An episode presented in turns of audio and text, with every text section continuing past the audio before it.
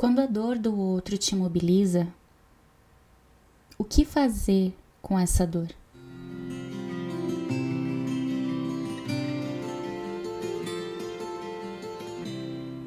Oi, pessoal! Mais um podcast aqui juntos. Muito obrigada pela companhia de vocês.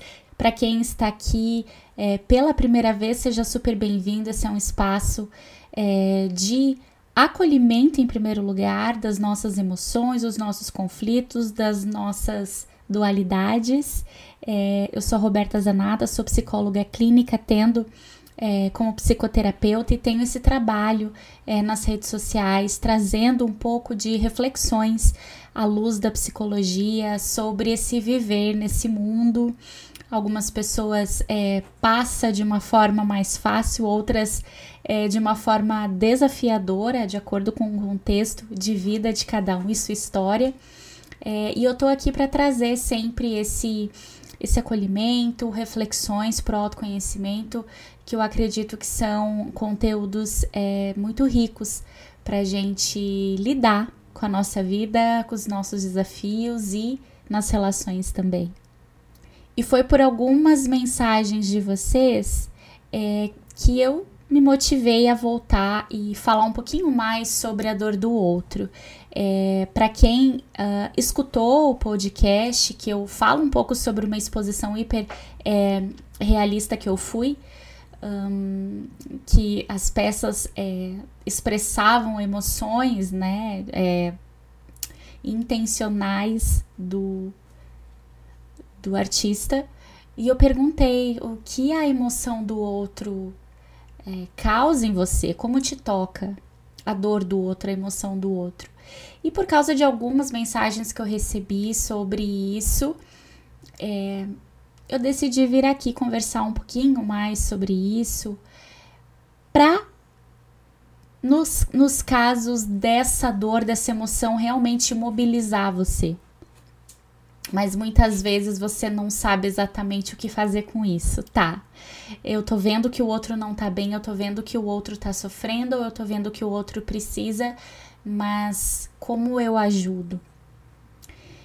É, quando você tá bem resolvido com isso, você percebe que você não deseja absorver o que está acontecendo, você se solidariza, você sente empatia, ou você em partes compreende, mas você tem isso bem claro na tua mente que isso vai te desestabilizar ou que não é o momento para você trazer esse auxílio, acho que aí tá tudo bem. Talvez você fique desconfortável porque queria ajudar, mas teve essa, essa sabedoria interna de que nesse momento você não consegue é, mobilizar nada internamente pro auxílio ao próximo. E, e aí tá tudo bem, tá resolvido, porque você já é, fez esse acordo com você mesmo. E eu quero deixar aqui claro também é, que vão ter situações que você realmente não vai ter muito que fazer pelo outro, não vai conseguir fazer muito pelo outro, dependendo da circunstância, a, o desafio que o outro está enfrentando, é, muito pouco pode ser feito por fora, mas mais é, é algo, é um processo interno que essa pessoa vai ter que vivenciar. Existem situações que só cabem a nós, né? Só cabem a nós passar, às vezes, a perda de, de alguém importantíssimo. É, independente daquilo que, que se fala de consolo, não consola. É, um diagnóstico que traz bastante medo é, e você vai ter que passar por aquilo mesmo com pessoas ao teu redor, mas é você ali vivenciando aquele tratamento, vivenciando a, a, aquela situação que vai te limitar por um tempo ou permanentemente. Tem situações que realmente a gente consegue fazer muito pouco pelo outro, tá?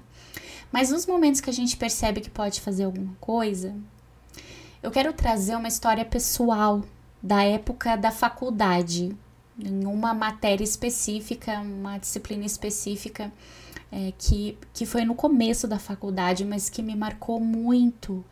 É, e era um trabalho que a gente precisava fazer com pessoas em situação é, de dificuldade, ou de risco, ou econômica, enfim, quando é, pessoas que estavam é, em estado de vulnerabilidade. E eu e a minha equipe, é, nós escolhemos é, uma família é, que teve a sua casa incendiada. Um, foi um incêndio coletivo, foi um, uma parte de uma rua que já era num bairro de bastante vulnerabilidade é, aqui, aqui em Curitiba. Na verdade, foi na região metropolitana de Curitiba, é uma cidadezinha metropolitana, e algumas casas pegaram fogo e ela foi alojada numa casa com pouquíssimos recursos, pouquíssimas possibilidades. É, e quando a gente entrou nessa casa, quer dizer, assim, o meu olhar foi de detectar muitas necessidades, muitas, porque é uma família bastante carente. E necessidades básicas, eu tô falando de necessidades básicas, de do básico mesmo. Até coisas que trariam mais conforto para ela, né? Que não são necessidades básicas, mas são muito importantes para a gente ter um certo conforto, dignidade e, e tudo mais. Então, passando os olhos, eu já imaginei várias respostas que ela nos daria, porque o trabalho era justamente esse: é, fazer esse trabalho social de entendimento do que aquela família precisa. E eu já imaginei algumas respostas e foi uma surpresa quando a gente perguntou: e o que a senhora precisa? Porque a gente estava falando com a dona da casa. O que a senhora gostaria de ser ajudada? O que, eu, o que é a prioridade para a senhora?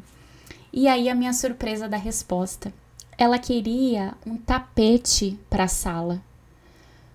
Porque a casa que foi montada, que foi construída, que foi erguida de madeira, o chão era chão batido, era de terra batida.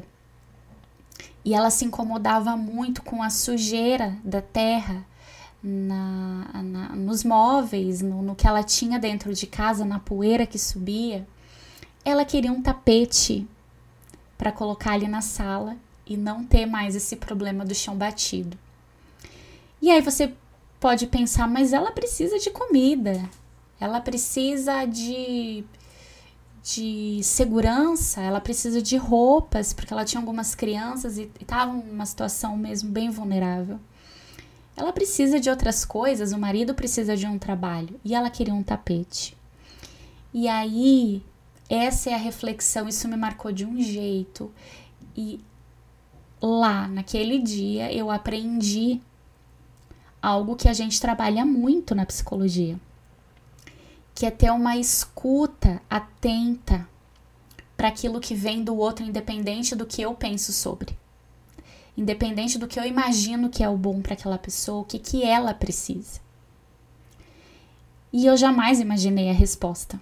Jamais imaginei. E eu sei que as coisas que passavam pela minha cabeça ela também precisava. Mas a prioridade dela era uma e a minha, talvez, na situação dela seria outra, seria a mesma, porque eu não estava na situação dela. E quantas vezes a gente olha para o outro e a gente tem certeza daquilo que o outro precisa fazer para melhorar a vida, para resolver seus problemas, para curar as suas dores, para resolver os seus dilemas. A gente já tem os apontamentos muito certos, muito claros. Então a pessoa vem, ela traz um problema e o que, que a gente faz? A gente aponta soluções. E aí eu fico nessa reflexão e quero trazer para você você tem certeza que é isso que a pessoa quer? Será que ela quer resolver o problema dela? Pode parecer estranho, né? E não que ela não queira, mas será que é isso que ela espera de você? Apontamento das resoluções? Será que se eu tivesse ido lá e trazido uma solução, será que ela ia ficar tão feliz? Claro que aquilo ia resolver algum dos problemas dela, mas era aquilo que ela precisava naquele momento? Então, quando a gente está diante de um sofrimento do outro, e a gente tem as respostas certas ou a gente não tem a menor ideia do que fazer para ajudar, a gente só precisa perguntar. O que você precisa? Como eu posso te ajudar? Eu imagino a dor que você está sentindo, ou eu não posso imaginar a dor que você está sentindo. E por isso eu não sei o que eu posso fazer por você, mas eu quero te ajudar. O que você precisa de mim? Às vezes a gente tem alguém próximo a nós que vem desabafar uma, duas, três vezes. Você você quer que eu te diga o que eu tô pensando? Você tá buscando algum tipo de conselho, direcionamento ou você só quer que eu te escute? Porque eu tô aqui com você. Eu quero te apoiar, eu quero te ajudar como você quiser ser ajudado. E às vezes a forma que a pessoa quer a nossa ajuda não é a forma que a gente vai conseguir ajudar. A gente tem as nossas limitações. O ponto não é esse.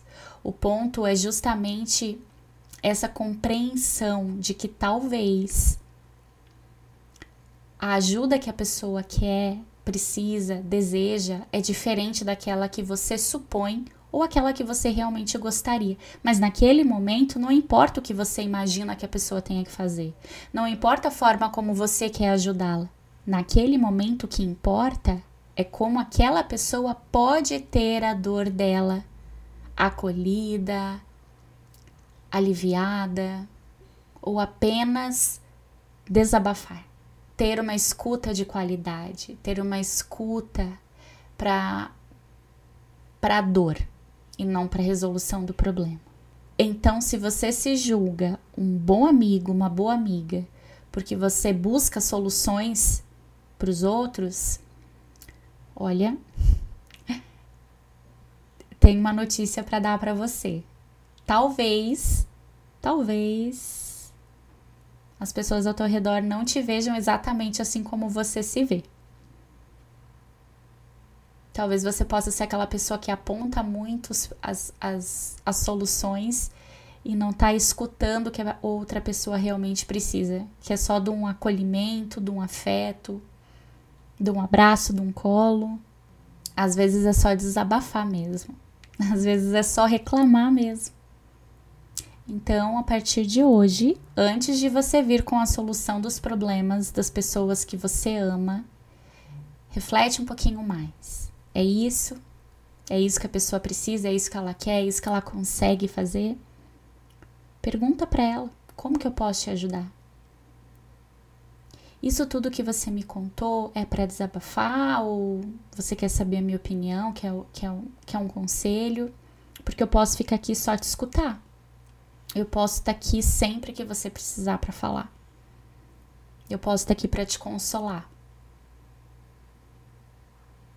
Mas antes de supor, pergunta. Porque assim como eu me surpreendi com a resposta, eu acredito que você também vai se surpreender em alguns momentos. E aquilo que você imagina que você está arrasando como parceiro, parceira, amigo, amiga, pai, mãe, vai te fazer refletir um pouquinho mais que você pode ser ainda melhor do que você tem sido para o outro. Obrigada por estarem aqui comigo por é, darem ouvidos, estamos falando sobre isso, né? Por darem ouvidos é, ao que eu tenho para trazer, ao que eu tenho para falar, para me expressar profissionalmente. Então, muito obrigada por mais uma semana aqui comigo e a gente se vê na semana que vem. Um beijo.